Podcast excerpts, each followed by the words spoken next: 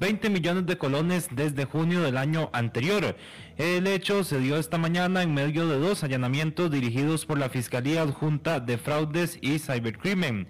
Según la Fiscalía, se hicieron pasar por funcionarios bancarios y mediante el método conocido como ingeniería social, obtuvieron información bancaria privada de las personas afectadas, ingresaron a las cuentas y realizaron transferencias fraudulentas. Con la ayuda de los detenidos de apellido Torres Flores y Vallecillo se logró la sustracción de este dinero. A Torres se le relaciona con la supuesta entrega de dinero a Vallecillo para que éste se encargara de remunerar a quienes facilitaron las cuentas y tarjetas bancarias. En los allanamientos de hoy, la Fiscalía confirmó que se encontraron tarjetas de débito de diferentes entidades bancarias a nombre de terceras personas, así como información de identidad de varias personas. A ambos se les tomará declaración indagatoria en las instalaciones del segundo circuito judicial de San José.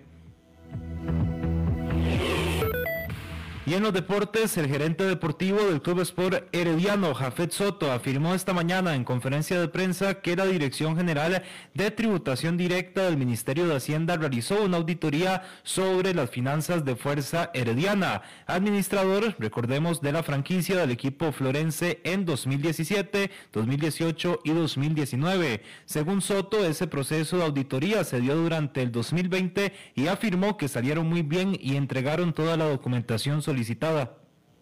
Donde nos revisaron 2017, 2018, 2019, que era lo único que nos faltaba. Y saben que salimos súper bien. Salimos muy bien. Muy, muy bien. Nos podemos ver a los ojos. Fue una auditoría que se hizo durante, a lo largo de todo el 2020, donde Fuerza Arellana cumplió con cada documento que fue exigido por tributación y por el auditor. Me siento muy orgulloso de eso porque eso quita un montón de cosas de la cabeza de gente. Según Soto, también se sacudió de las críticas de la afición y aseguró que las administraciones pasadas heredaron deudas que ya se cancelaron durante la administración de Fuerza Herediana. En una hora más noticias. Noticias cada hora en...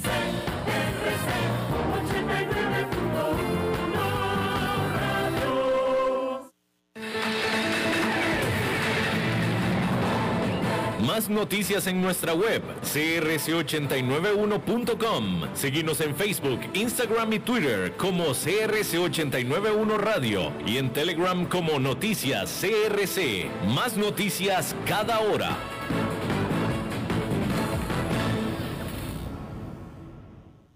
CRC 89.1 Radio y Cadena Radial Costarricense no se hacen responsables por las opiniones emitidas en este programa.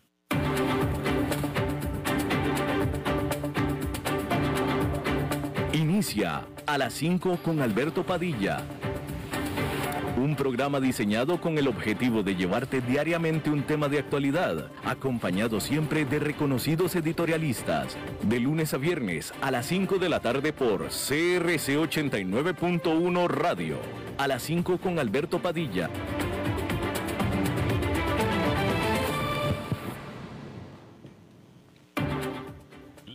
Marina del Grupo VIO presenta las noticias internacionales. Hola, ¿qué tal? Saludos, bienvenidos a esta emisión de A las 5 con su servidor Alberto Padilla. Muchísimas gracias por estarnos acompañando en este eh, final del inicio de semana, puesto que ya se está terminando este lunes, que es el inicio de la semana. Gracias por estar con nosotros, gracias por estar ahí. Yo le mando cálidos saludos desde las instalaciones y la señal de CRC 89.1 FM en San José, Costa Rica, desde donde estamos transmitiendo hasta el punto, en el tiempo y en el espacio en el que usted nos está escuchando, porque estamos saliendo en diferentes plataformas, comenzando por Facebook Live, en la página de este programa, a las 5 con Alberto Padilla, así como también en podcast, en las diferentes plataformas para ello, Spotify, Apple Podcast, Google Podcast y otras tres plataformas importantes más. Aquí en Costa Rica este programa que sale en vivo en este momento a las 5 de la tarde se repite todos los días a las 10 de la noche aquí en CRC 89.1 Radio FM. En esta ocasión, tratando de controlar los incontrolables, al otro lado de los cristales, el señor David Guerrero y la encargada de la producción general de este programa es la señora Lisbeth Ulet. Bueno, hay que comenzar diciendo que eh, los cheques de estímulo del enorme paquete de ayuda del presidente Joe Biden, promulgado apenas la semana pasada, apenas están llegando a los hogares de Estados Unidos. Pero Wall Street ya está mirando hacia la próxima prioridad de su administración, que es la infraestructura. La secretaria del Tesoro, Janet Yellen, indicó que no se perderá tiempo para ponerse a trabajar. En una entrevista la semana pasada, Yellen dijo que la infraestructura, la educación y la capacitación, así como el cambio climático y otras prioridades a largo plazo, están en nuestra lista para abordar a continuación, dijo ella. Pero hasta ahora hay escasos detalles de todo esto, lo que deja a los inversionistas pues eh, en riesgo de entrar en toda una amplia gama de conjeturas y especulaciones sobre cuán ambiciosa será exactamente la legislación, porque entre más plata, pues más cambios, ¿no? El banco de inversión Goldman Sachs espera que la Casa Blanca proponga al menos 2 billones con B, 2 billones para infraestructura, pero cree que el precio podría incluso llegar a los 4 billones si el próximo paquete fiscal también trata de abordar los problemas relacionados con el cuidado infantil y la atención médica o cuidados de la salud. Además del tamaño y alcance del paquete, hay que esperar que gran parte de la próxima discusión se centre en cómo el gobierno de Estados Unidos planea pagar por este paquete. Al respecto, Goldman Sachs dijo a sus clientes el fin de semana que es probable que los aumentos en los impuestos corporativos y sobre las ganancias de capital financien al menos una parte de esto, aunque creemos que será difícil para el Congreso acordar más de un billón de dólares en tales compensaciones. Un aumento en los impuestos corporativos podría hacer que los analistas reconsideren su optimismo sobre las ganancias de las empresas. Si una empresa paga más ganancias, pues gana menos dinero, ¿verdad? Las negociaciones en torno al paquete también podría alimentar el nerviosismo sobre la inflación y los bonos gubernamentales que recientemente contribuyeron a un aumento en los rendimientos y una caída en las acciones tecnológicas de alto crecimiento. Pero Wall Street está tratando de no adelantarse a sí mismo. Por ahora, el banco Citigroup estima que el próximo paquete incluirá alrededor de 750 mil millones de dólares para infraestructura y un billón para extender la mejorada excepción tributaria por hijos y se financiará en parte elevando la tasa del impuesto corporativo al 28% desde el actual 21%. Pero también apunta con un 30% de probabilidad de que no se apruebe nada antes del final de este año.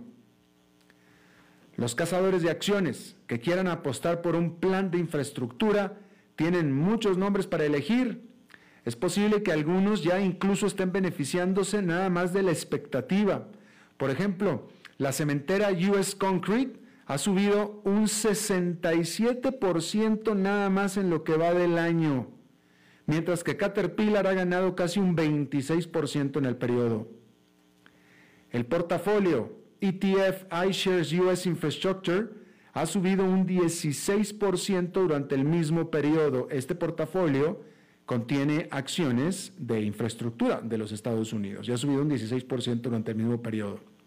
El sector estará bajo el microscopio definitivamente durante las próximas semanas y también meses a medida que se fijen las metas y tome forma el debate sobre esta legislación.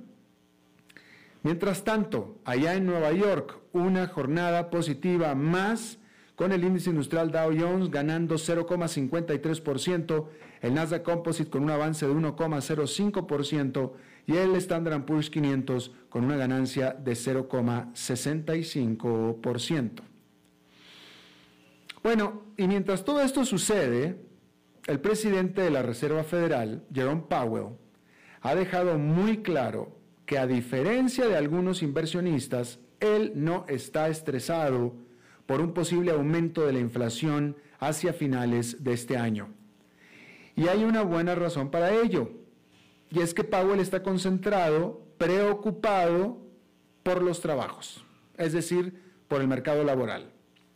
Y es que la economía de Estados Unidos sigue con un déficit de 9,5 millones de puestos de trabajo desde febrero del 2020, lo que ejerce una gran presión sobre el Banco Central para que mantenga los estímulos durante el futuro previsible. Se espera que Powell haga fuerte presión sobre este punto cuando la Fed anuncie su última decisión de política monetaria durante esta semana.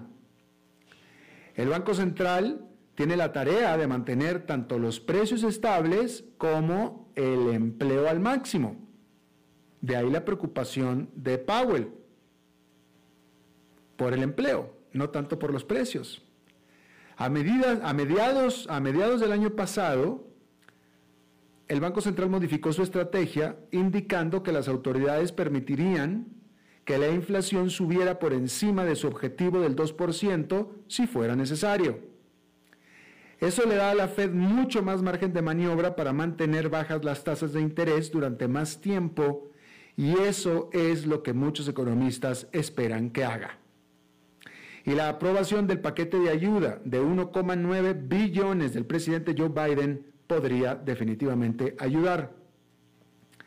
La semana pasada, las aerolíneas dijeron que estaban llamando a los empleados para que volvieran a sus trabajos y se espera que los beneficios extras por desempleo, así como los cheques de estímulo para cada habitante, impulsen la demanda, lo que daría respaldo al empleo en industrias que están actualmente en dificultades.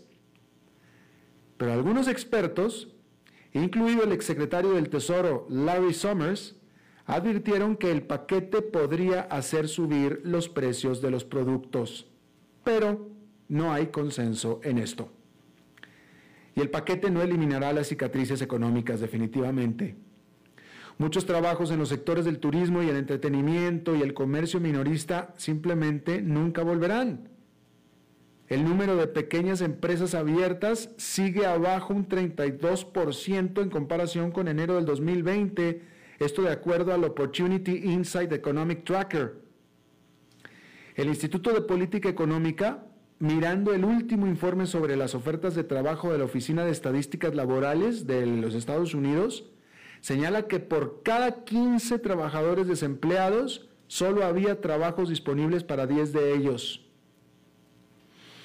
La solución de este problema puede dejarse en manos del Congreso y la administración Biden, dadas las herramientas limitadas de las que dispone la Fed. La secretaria del Tesoro, Janet Yellen, ha dicho que habrá otro proyecto de ley que aborda la creación de empleo a través del desarrollo de infraestructura y mediante la inversión en personas, en educación y capacitación, como estábamos viendo hace unos minutos. Mientras tanto, los legisladores necesitarán que la Fed siga brindando apoyo incluso si las preocupaciones sobre la inflación surgen nuevamente en los mercados financieros. Bueno, y en este contexto hay que decir que durante décadas la economía china ha venido creciendo mucho más rápido que la de Estados Unidos. Pero eso parece que cambiará durante el 2021, o sea, este año, con el esperado rebote económico del país luego de la pandemia. Los economistas han venido ajustando al alza rápidamente sus pronósticos de crecimiento en Estados Unidos gracias a la, aprobación del paquete de estímulo de 1,9 billones de dólares de Biden, que es mucho más grande de lo que hace solo unos meses muchos creían posible. Goldman Sachs estima, por ahora, un crecimiento del PIB de Estados Unidos en, este año, en el 2021, del 7% mientras que Morgan Stanley predice un crecimiento del 7,3%. No solamente es una economía desarrollada, sino que es la economía número uno del mundo, creciendo a 7,3%, histórica la cifra. Si se concreta ese nivel de crecimiento, superaría el modesto objetivo oficial del gobierno chino de más de 6% para la economía de su país. Pero hay muchos que creen que esa estimación china es extremadamente conservadora, hay que decirlo. Los economistas encuestados por Refinitiv esperan que la economía del país se expanda un 8,4% durante este año. Sin embargo, un repunte económico de Estados Unidos, especialmente si las propuestas sobre un paquete de infraestructura cobran impulso, podría cambiar la dinámica de crecimiento, al menos temporalmente, simplemente por la diferencia de tamaños. No es lo mismo que Estados Unidos crezca un punto porcentual a que China crezca un punto porcentual. Obviamente tiene mucho más efecto el de Estados Unidos porque es una economía mucho más grande. Oxford Economics predice que la contribución de Estados Unidos al crecimiento global del 2021 será más fuerte que la de China por primera vez desde el 2005.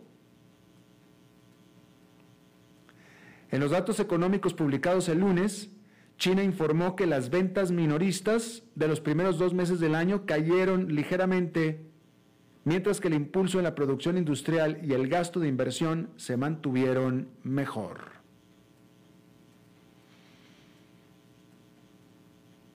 Bueno, vamos a cambiar de tema y vámonos a Myanmar, donde siguen los muertos, porque siguen las protestas. Este domingo, las fuerzas de seguridad de Myanmar mataron a al menos 38 manifestantes en el día hasta ahora más sangriento de manifestaciones desde que los militares derrocaron al gobierno democráticamente electo del país. 22 de esas personas murieron en Talla un suburbio industrial sobre Yangon, que es la principal ciudad de Myanmar, donde se incendiaron varias fábricas de capitales chinos. Al menos 126 manifestantes han muerto desde el golpe. Por otra parte, Aung San Suu Kyi habría comparecido este lunes en una, audiencia virtual, una audiencia judicial virtual, en Naypyidaw, que es la capital de Myanmar, si no hubiera sido por la mala conexión de Internet. Líder de facto del país hasta que el ejército derrocó a su gobierno democráticamente electo el primero de febrero, ha sido ella acusada de varios delitos. El más grave de ellos es que aceptó sobornos en oro y 600 mil dólares mientras dirigía el gobierno. Una acusación que su abogado califica como la broma más hilarante que ha escuchado. Los cargos parecen, en realidad parecen, diseñados para excluir a la señora Suki de la política de Myanmar. La Junta prometió celebrar elecciones tras el año de estado de emergencia que declaró tras el golpe de estado de febrero. Pero si la elección en efecto se lleva a cabo, es poco probable que la señora Suki o su partido, en su forma actual, puedan participar. Y es que la señora Suki es demasiado popular para el gusto de los generales golpistas. En noviembre ganó una elección de forma aplastante ella. Miles de manifestantes pidiendo su liberación, ya que actualmente se encuentra bajo arresto domiciliario, han marchado casi todos los días desde el golpe. Por lo pronto, la audiencia para ella se aplazó hasta el 24 de marzo. Herbert Diess, él es el presidente del grupo Volkswagen, continúa su esfuerzo de transformar a este gigante grupo, que es el mayor fabricante de automóviles de Europa, en un líder en tecnología ecológica. El tan publicitado Power Day de este lunes, transmitido desde la sede de la empresa en Würzburg, Alemania, pareció seguir el modelo del Día de la Batería de Tesla, que es el mayor rival de Volkswagen en vehículos eléctricos. La marca más grande del grupo, el grupo se llama Grupo Volkswagen, tiene varias marcas, entre ellas Porsche, Opel, pero la más grande pues es la BMW, la Volkswagen, y ha presentado una serie de futuros coches eléctricos como por ejemplo el Project Trinity, auto de diseñador que se fabricará en Wolfsburg a partir del 2026.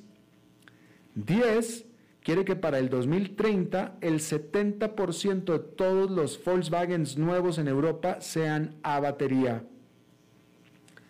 La empresa había advertido que durante el evento de lunes no mostraría vistas previas de ningún modelo de automóvil, sino que en su lugar iba a revelar, como lo hizo, avances en la tecnología de baterías. Está trabajando con QuantumScape, una firma californiana, para construir una nueva generación de baterías de estado sólido que espera estén listas para la producción en masa en 2024. Va a quedar por determinar si esas baterías ayudarán a la Volkswagen a mantenerse al día con Tesla, la archirrival, también basada en California.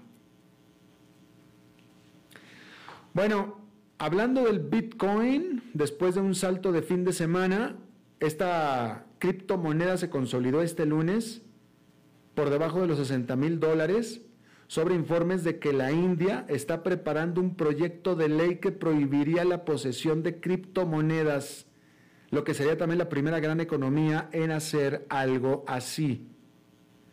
Bitcoin alcanzó un récord de 61.742 dólares durante el fin de semana, impulsado por el paquete de estímulo de Estados Unidos y los inversionistas que se preparan para la inflación. Sin embargo, cayó hasta los 56.230 al cierre del el lunes. Subió hasta 61.000 en el fin de semana y para el lunes había caído a 56.000. La criptomoneda, sin embargo, o sea, el Bitcoin, se ha duplicado en lo que va del 2021 tan solo después del respaldo de alto perfil por parte de Elon Musk de Tesla y de Jack Dorsey de Twitter.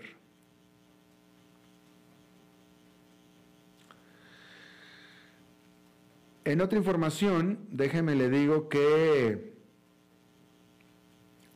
déjeme le informo que, vamos a ver hay por aquí.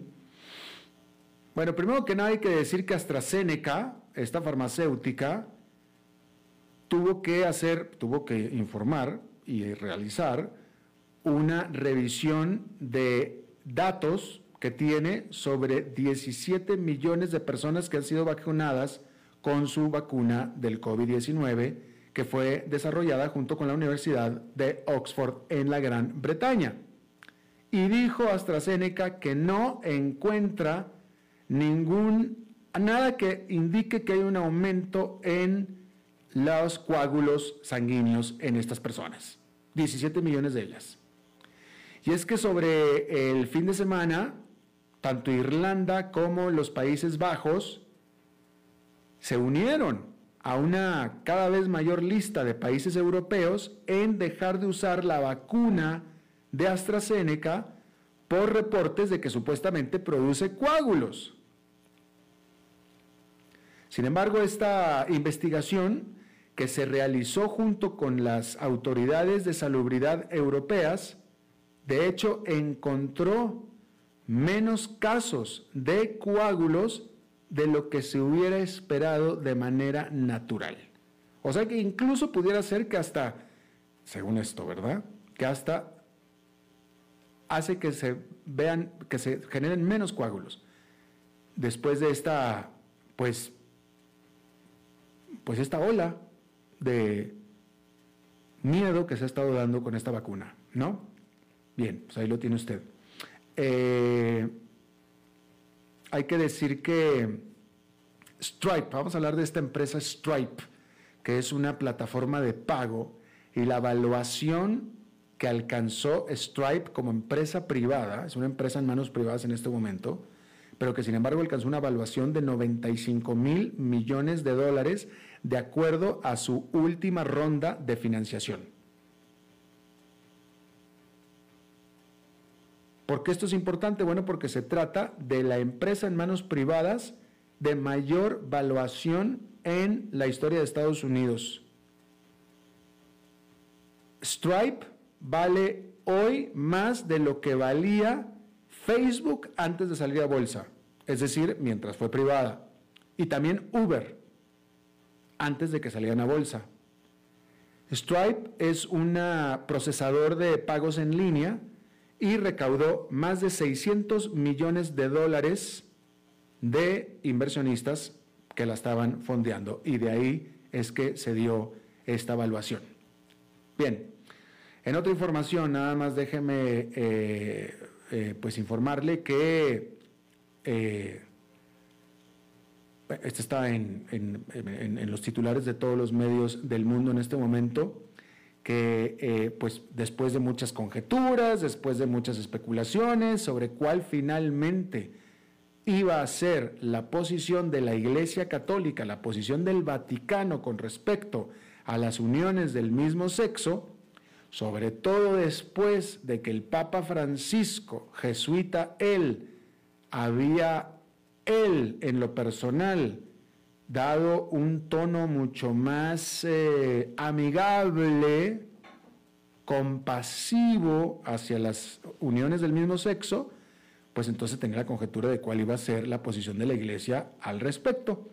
Bueno, pues hoy ya la posición de la iglesia ya se definió y ya, digo, para que dejen todo, para que ya, para parar, vaya, digamos que pusieron el balón en la cancha, pusieron el balón en el piso, ya para que se dejen de hacer preguntas y conjeturas, y el Vaticano simplemente lo dijo como siempre lo ha dicho, que las uniones del mismo sexo son un pecado y que por tanto no las puede apoyar.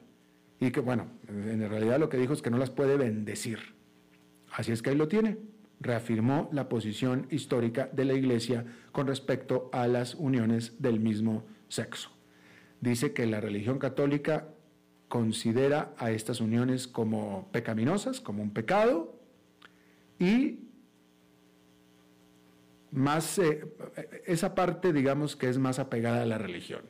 La que no es tan apegada a la religión y que francamente muestra pues mucho más eh, eh, ignorancia que cualquier otra cosa, dijo, no nada más dijo que son un pecado, sino que también son una elección. Eso fue lo que dijo la Iglesia, el, Vaticano, en un documento o en un comunicado aprobado por el Papa Francisco, por supuesto.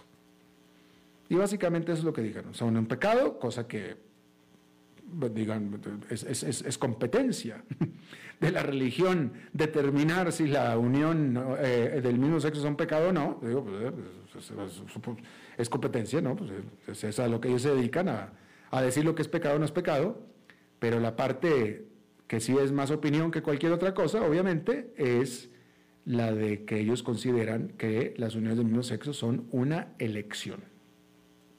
O sea que si usted, de acuerdo a la Iglesia Católica, si usted está casado con su esposa, está casado con su esposa porque usted eligió estar casado con su esposa, cosa que suena como obvio, pero de acuerdo a lo que está diciendo la Iglesia Católica, quiere decir que usted en realidad hubiera, si usted hubiera querido, preferido, hubiera estado usted unido a un hombre.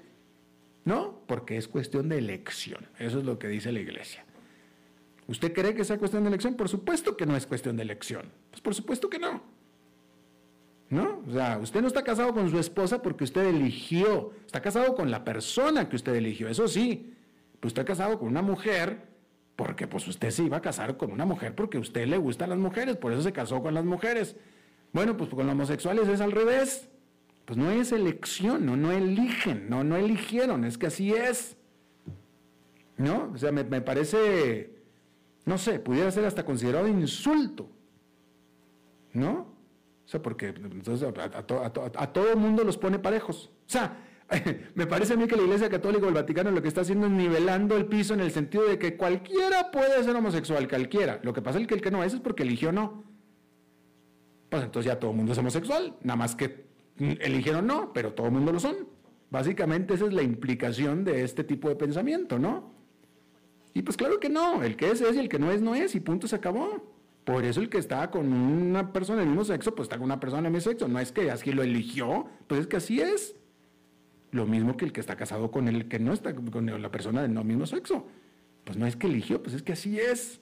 Pero bueno, eso es lo de menos. El punto es que la Iglesia Católica está prefiriendo vivir en el siglo en el que se creó, que quién sabe cuál es, que no es el actual, y después se quejan de por qué las iglesias evangélicas y las cristianas tienen mucho más avance y mucho más alcance, mientras que la iglesia católica se está este, quedando atrás en su alcance.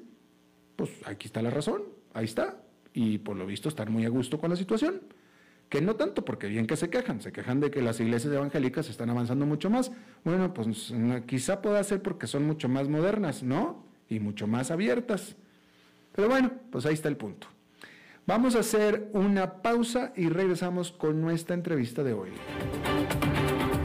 Las noticias internacionales fueron presentadas por la División Marina del Grupo VIO. ¿Conoces todo lo que ofrece la División Forestal del Grupo VIO? Encontrarás generadores, bombas de agua, hidrolavadoras, motocultivadores, tractores giro cero y cortacésped. Visita la división forestal del Grupo VIO en San José, Alajuela, Heredia, Cartago, Orotina, Ciudad Quesada, Liberia, Nicoya, Guapiles y Pérez Celedón. Ingresa a vioforestal.com y descubrí todas las opciones.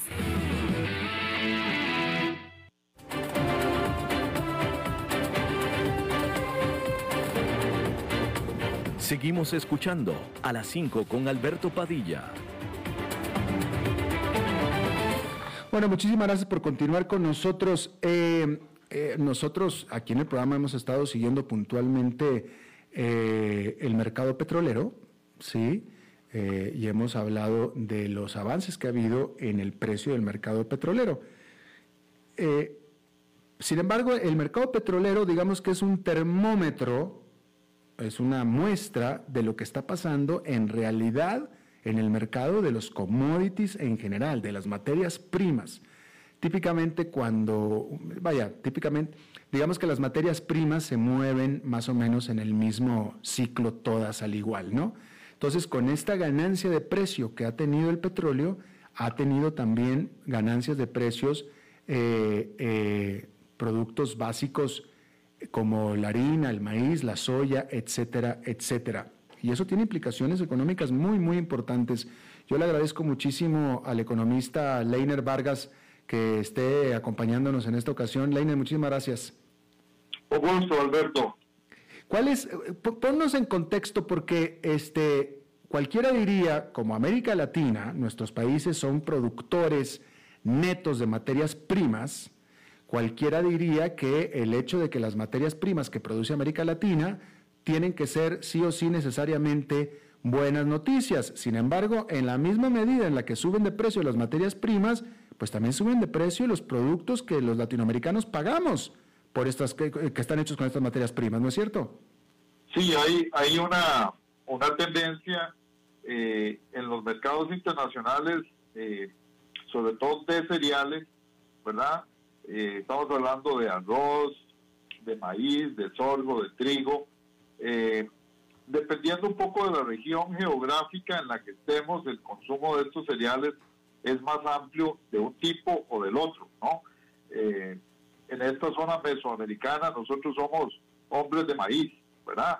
Pero en la zona, digamos, de Europa, los, el, trigo es mucho más importante como cereal y el sorgo es muy importante para la alimentación de los animales, que eh, detrás de la alimentación de los animales está, por ejemplo, en el caso del cerdo, la alimentación de las personas.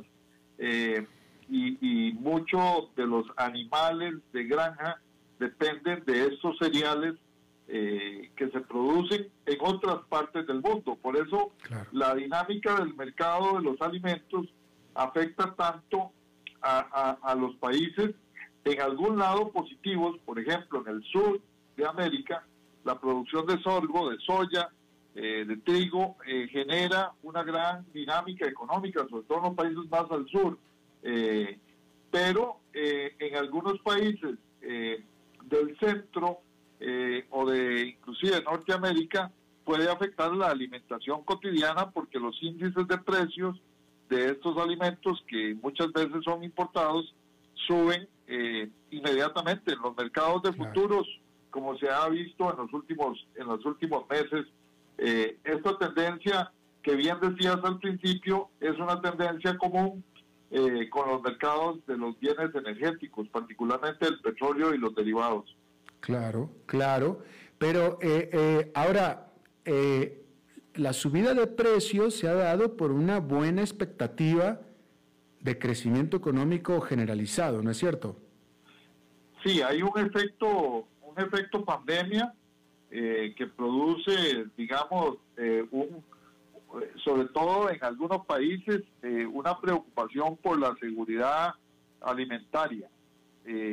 y además provoca una expansión de la demanda de estos productos básicamente por un efecto sustitución, ¿verdad? Hay muchas cosas que se dejan de hacer durante el año 2020, lo que hace que se demanden más ciertos bienes y particularmente los alimentos. Eh, y eh, la pretendida o la reciente ola de crecimiento de lo que llamamos los economistas del efecto rebote de la pandemia, eh, que precisamente estabas hablando algo de, la situación de la economía de los Estados Unidos que eh, va a, presentar un, un, crecimiento extraordinariamente alto en, este año, o por lo menos en los dos primeros trimestres del año. Eh, y esto provoca una mayor demanda en general de todos los bienes, pero y en particular de los alimentos. Eh, aquí hay dos efectos. El efecto demanda ¿verdad? adicional de la industria y de los consumidores en general. Y el, el otro efecto es el efecto eh, que provoca sobre el precio de los alimentos la posible llegada del niño. Es decir, de un mm. año eh, donde el cambio climático afecta la, digamos, la cantidad de agua disponible en las zonas de cultivo y inmediatamente se activan las alarmas de los mercados de futuros eh, para hacer que los precios suban y provocar, digamos, de alguna manera eh, una protección eh, ante, ante posibles impactos, sobre todo de la sequía en Brasil y en algunos otros países que son los graneros del, planeta. Claro, pero sería posible, espero no caer en, en, en simplicidades, pero eh, eh, o sea, vuelvo a la pregunta original, un aumento en los precios de las materias primas que producen nuestros países en, América Latina, tomando en cuenta que los propios latinoamericanos los vamos a pagar de nuestro bolsillo, ¿es una buena noticia o son malas noticias en general? ¿Qué, es, o sea, es, eh, es, ¿Qué es mejor, altos precios de las materias primas o, precios bajos de las materias primas? Yo creo que es la En ese momento venimos de una época de vacas flacas para las materias primas. Perdón mi, mi, argumento así un poco... Eh, así es. Digamos, eh, vacas flacas en el mercado de los, de los mercados internacionales significa que hemos tenido una tendencia bajista eh, por cerca de 6, 7 años. Exacto. Eh, y esto ha provocado obviamente una caída en la, digamos, inclusive en las monedas de algunos de estos países. En Sudamérica, eh, antes de la pandemia, teníamos una situación grave en Brasil, Argentina, algunos de esos países habían caído, digamos, eh, sus economías producto de que el, el, el impacto de estos precios del sector agrícola dentro de los indicadores macroeconómicos es alto. Entonces, para estos países, e inclusive para los países productores de petróleo y de gas, la recuperación del mercado de los commodities, dichos así en general, es una buena noticia para la economía en su conjunto. Pero para los consumidores, eh, esto no es una buena noticia en general, porque los eh, consumidores eh, particularmente aquí en esta región del mundo, en Centroamérica, México, en, las zonas, digamos, más eh, que, dependemos más de la importación de granos, eh, el, precio de estos bienes se va a disparar. de hecho, en Costa Rica no se ha disparado el precio del arroz, por ejemplo, porque es un bien regulado y entonces todavía hay una especie de efecto rezago de la regulación pero yo esperaría que en los próximos seis meses vayamos a tener una, un, aumento sustantivo en el precio del arroz, probablemente también en el precio del pan y en algunos insumos eh, de bienes eh, de alimentos agrícolas, ¿verdad? Claro. Que son importantes para la carne de cerdo, para la carne de pollo y para algunos otros alimentos eh, que producimos, la leche, por ejemplo, y, y otros tantos. Eh. es decir, que no son buenas noticias, como usted bien dice, para los consumidores de la región. Qué, qué bueno que tocas el tema del el punto de los precios regulados, porque en América Latina en general se, se- se dan mucho los, la regulación de precios en lo que le conocen como alimentos básicos, ¿no? Arroz, eh, maíz, etcétera, etcétera. Este, que suena muy bonito, pero a la hora de que los precios de estos productos suben, eh, eh, alguien está, o sea, alguien le está costando esto, o sea, no hay, no, no, no es gratis. Este, esta regulación de precios que pretende proteger a los consumidores de los picos en los precios de estos productos, de todos alguien los está pagando. Sí, en general, en los mercados y en los sistemas económicos hay una, los economistas tenemos una frase, digamos, que, que usamos mucho en nuestros cursos, que no hay almuerzo gratis, Exacto. ¿verdad? Y particularmente cuando hablamos de alimentos, esto, esto cae muy bien porque eh, efectivamente los precios internacionales siempre tenderán a ser ajustados a nuestras canastas nacionales. Lo único que se genera es un rezago que algunas veces es positivo, como en este caso, ¿verdad? Porque tenemos un precio, por ejemplo, en el caso del arroz, que dadas las condiciones del mercado mundial del arroz sería muy bajo hoy, eh, pero que en unos cuantos meses va a tener que subir, Alberto, y esta, eh, esta tendencia alcista se va a mantener por lo menos por los próximos 6 a 12 meses, eh, porque hay una dinámica adicional a los mercados que está alterando el, el comercio mundial y es estas medidas de estímulo económico, mm, digamos en Estados Unidos, es un programa gigantesco de estímulo económico, de, de demanda agregada, digamos, muy keynesiano, decimos eh, los economistas, y, y en Europa y en otras regiones del mundo, China es conocida por estos megaprogramas de inversión que generan un efecto eh, en la economía global y una forma de protegerse eh, de los inversionistas es, invertir en futuros. Y entonces los mercados de futuros también reflejan una posibilidad de que a mediano plazo, a dos, tres años, tengamos una tendencia inflacionaria en la economía global. Claro, claro.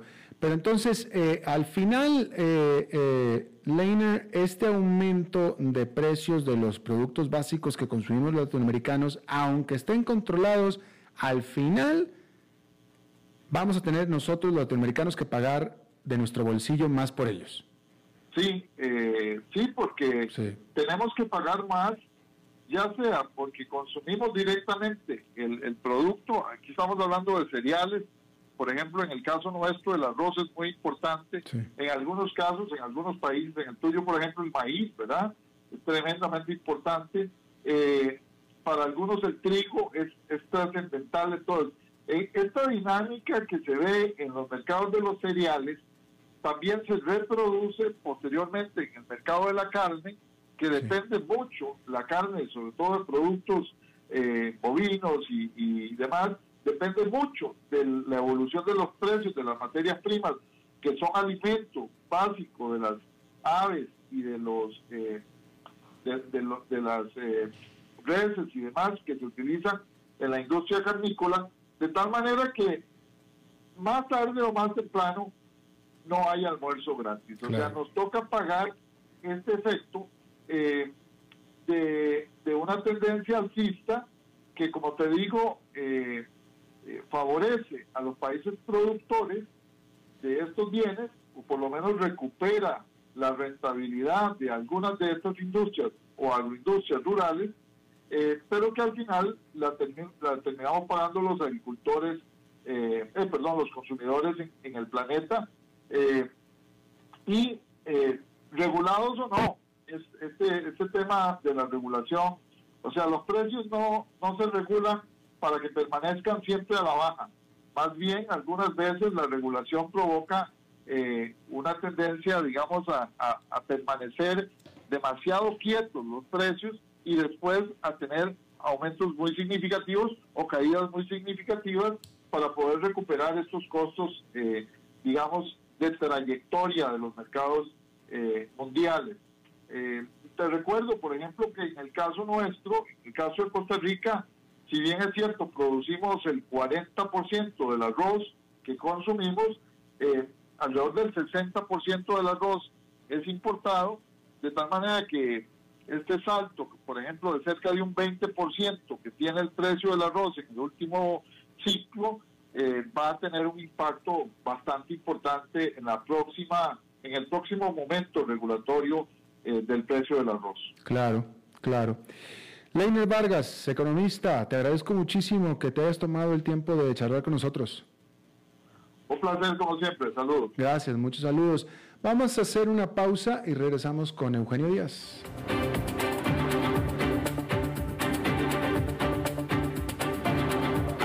A las 5 con Alberto Padilla, por CRC 89.1 Radio.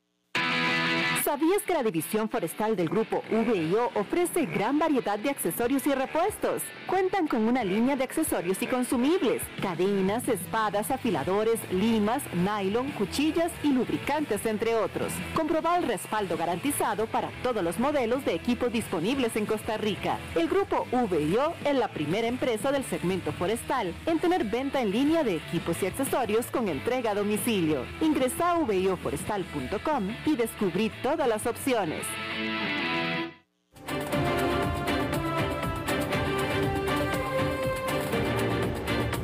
Seguimos escuchando a las 5 con Alberto Padilla. Bueno, es lunes y los lunes son del señor Eugenio Díaz para hablar de la industria, el mercado de bienes raíces. Eugenio, ¿cómo estás? Hola Alberto, ¿cómo te va? Muy buenas tardes, saludos Alberto. Igualmente para ti, Eugenio, adelante. Muchas gracias, Alberto. Bueno, hoy quiero hablarles a nuestro querido auditorio de un tema que es muy actual y que tiene que ver mucho con este país tan bonito en donde vivimos. Y quiero hablarles de los nómadas digitales y su forma de poder venir a Costa Rica y aprovechar la cantidad de bienes inmuebles que tenemos en las diferentes zonas del país.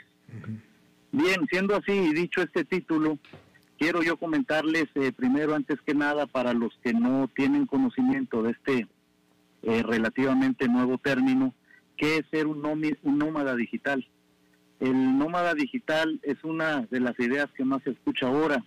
Cuando hablamos de un estilo de vida, el paradigma laboral o cuáles son las profesiones del futuro, siempre sale a relucir la palabra nómada digital. A pesar de que escuchamos este término, muchas veces no sabemos qué significa. El nómada digital es una persona que utiliza Internet para desempeñar su ocupación o para vender sus conocimientos a otras personas o empresas. Es decir, en otras palabras, trabaja de forma remota. Cuestión que le permite llevar una vida nómada. Es decir, puede estar viajando mientras esté trabajando. Y esta gente, eh, les quiero comentar que hay muchos ejecutivos y muchas personas que trabajan en empresas tras de una computadora y de acuerdo a su trabajo y sus actividades diarias, pueden realizar ese trabajo desde una oficina, desde su casa, y como lo hacen todo por internet, pues ellos pueden viajar a otro país y desde ahí poder estar realizando su trabajo. Es decir, esto les da una libertad de movimiento. Trabajan a, a través de internet, como ya lo he dicho.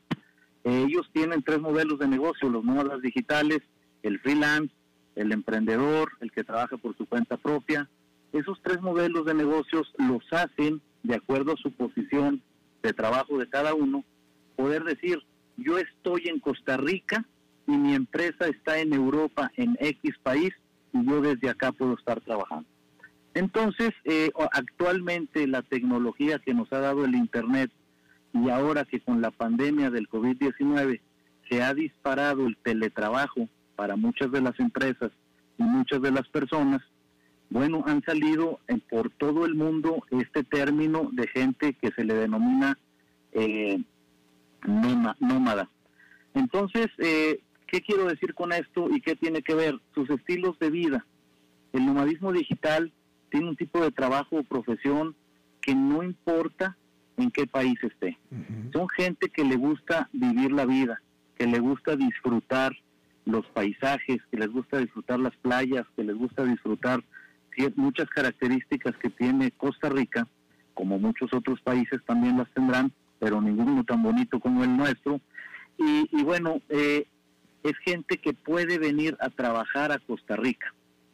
En definitiva, este estilo de vida muestra otra forma de hacer las cosas y su deseo de viajar, de trabajar algo que les llene y hacerlo desde un lugar tan precioso como lo tenemos en este país, hemos visto llegar gentes de Estados Unidos, de Canadá, de Portugal, de Chile, de México, de Francia, de varios lugares del mundo que han venido a establecerse a Monteverde, a Tamarindo, que han, han llegado a las playas del Caribe, han llegado a las playas de Guanacaste, y mientras tengan un internet estable, estos nómadas digitales han querido venir a vivir a Costa Rica y trabajar. Trabajar desde sus computadoras, desde la comodidad de su casa o de su apartamento. Y todo esto eh, ha sido a nivel mundial, no es que prefieran solamente Costa Rica, pero Costa Rica tiene mucho con qué competir contra otros países. Así es que al llegar estos extranjeros de, y llegar a Costa Rica, ellos van a llegar y van a ver inmediatamente dónde se alojan. Van a alquilar un apartamento, van a comprar una casa, van a alquilar por un tiempo y si les gusta el país y se sienten trabajo, eh, se sienten a gusto trabajando con esta vida de nómada digital desde aquí Costa Rica, ellos seguramente comprarán una vivienda. Son personas que llegan con dólares, que llegan con, con, plata y debemos de aprovechar como país para brindarles las oportunidades, para brindarles las situaciones que les permitan a ellos trabajar, que les permitan a ellos estar eh, bien ante migración y que puedan quedarse a vivir en nuestro país, a que inviertan en diferentes giros y sobre todo en los bienes raíces. Señores, quiero decirles que se está estudiando un, proyecto en la Asamblea Legislativa, algún diputado lo propuso, y, es precisamente de este tema de nómadas digitales. Es un tema que el país ya está volteando a ver la modernidad para poder decir al que llegue a trabajar al país con ese término de nómada digital, por nombrarle uno, como habrá otros muchos términos, eh, se le puede dar ciertas condiciones de migración más estables, más de esos 90 días de los que pueden acudir como turistas, sino que puedan darles hasta un año, un año y medio. Se les puedan dar ciertas soluciones con sus aspectos tributarios, se les puedan dar ciertas facilidades. ¿Para qué? para que escojan Costa Rica y vengan con nosotros a invertir, a trabajar y a quedarse en un bien raíz. Es importante, insisto, porque esto nos ayuda mucho en los bienes inmuebles. Las personas que nos escuchan el día de hoy y que viven en las playas, en las costas, en la montaña y que están acostumbrados a esa actividad turística que se ve día a día, el día de hoy tenemos una nueva oportunidad. Vamos por esos nómadas digitales para traerlos al país y que se queden acá trabajando con nosotros. Así es como creceremos como economía y los bienes raíces seguirán girando en torno a ellos como un nuevo sector de mercado. ¿Qué te parece, Alberto, estos comentarios? Definitivamente muy interesante. Y tú como, como eh, actor en esta industria de bienes raíces, Eugenio, eh, eh, durante la pandemia, ¿has visto que ya han estado, que hay gente que ha venido de otros países a alquilar y venirse a trabajar acá, a ser nómadas digitales? Sí, Alberto, yo conozco personalmente a varios que han llegado de otras nacionalidades, he estado conversando con ellos y además de los que yo conozco personalmente, he visto en el sector de los bienes raíces, en el sector inmobiliario, que varias gentes ya se han beneficiado de estas personas. Eh, gentes que, que, actualmente alquilan su apartamento, su vivienda, o que hasta se salieron de su vivienda para irse a vivir una más modesta, eh, hablo sobre todo en las costas, y se lo dejan extranjeros para ganar ellos la utilidad de una buena rentabilidad. Esto normalmente, Alberto, empezaron a llegar a partir de septiembre, octubre del año pasado, mm. cuando se abrió un poquito el tema de la pandemia. empezaron a llegar de algunas nacionalidades. Y como han venido pasando los meses, cada vez hemos tenido más con la apertura de los aeropuertos más, con la apertura de más aerolíneas más. Así es que es un sector que como país debemos de, aprovechar porque esto nos da mucho dinamismo al sector de los bienes raíces, sobre todo en áreas turísticas del país. Claro. Y Eugenio, si me permites, yo, yo iría un poquito más allá. Este, yo con, conminaría a todos los que nos están escuchando, no nada más en Costa Rica, en cualquier país, si usted es alguien digital, alguien que ya trabaja digitalmente en la casa por, por razones de la pandemia, etcétera, este, pues conviértase en nómada, conviértase en nómada, vaya, vaya ahí mismo dentro de su país. Si usted me está escuchando en Costa Rica, váyase a pasar dos, tres, una, una semana, dos, tres, tres semanas, un mes a la playa, a la montaña, a ser nómada digital, este, le, va a servir de respiro, le va a servir de escape, y me parece que hay precios muy, muy atractivos para alquileres de, de, corto plazo, ¿no es cierto, Eugenio? Ya lo dijiste, Alberto, así es, así está funcionando. Los invitamos a todos los de estos países que nos están escuchando, que vengan aquí, que van, van a tener cosas muy bonitas, muy lindas, en las zonas turísticas de Costa Rica y van a tener precios muy atractivos. Entonces, creo que pueden aprovechar desde la eh, revolución industrial que se había dado en el mundo hace algunos siglos. Creo que ahora esta es una nueva revolución que permite a las, a las compañías y a los trabajadores vivir en otro lado de donde antes trabajaba. Ya que le provecho, viva la vida y trabaje. Eugenio Díaz, muchísimas gracias. Con mucho gusto, Alberto. Saludos a todos y que tengan una feliz semana. Igualmente, hasta el próximo lunes. Bien, eso es todo lo que tenemos por esta emisión de A las 5 con su servidor Alberto Padilla. Muchísimas gracias por habernos acompañado. Espero que termine su día en buena nota, en buen tono y nosotros nos reencontramos en 23 horas. Que la pase muy bien.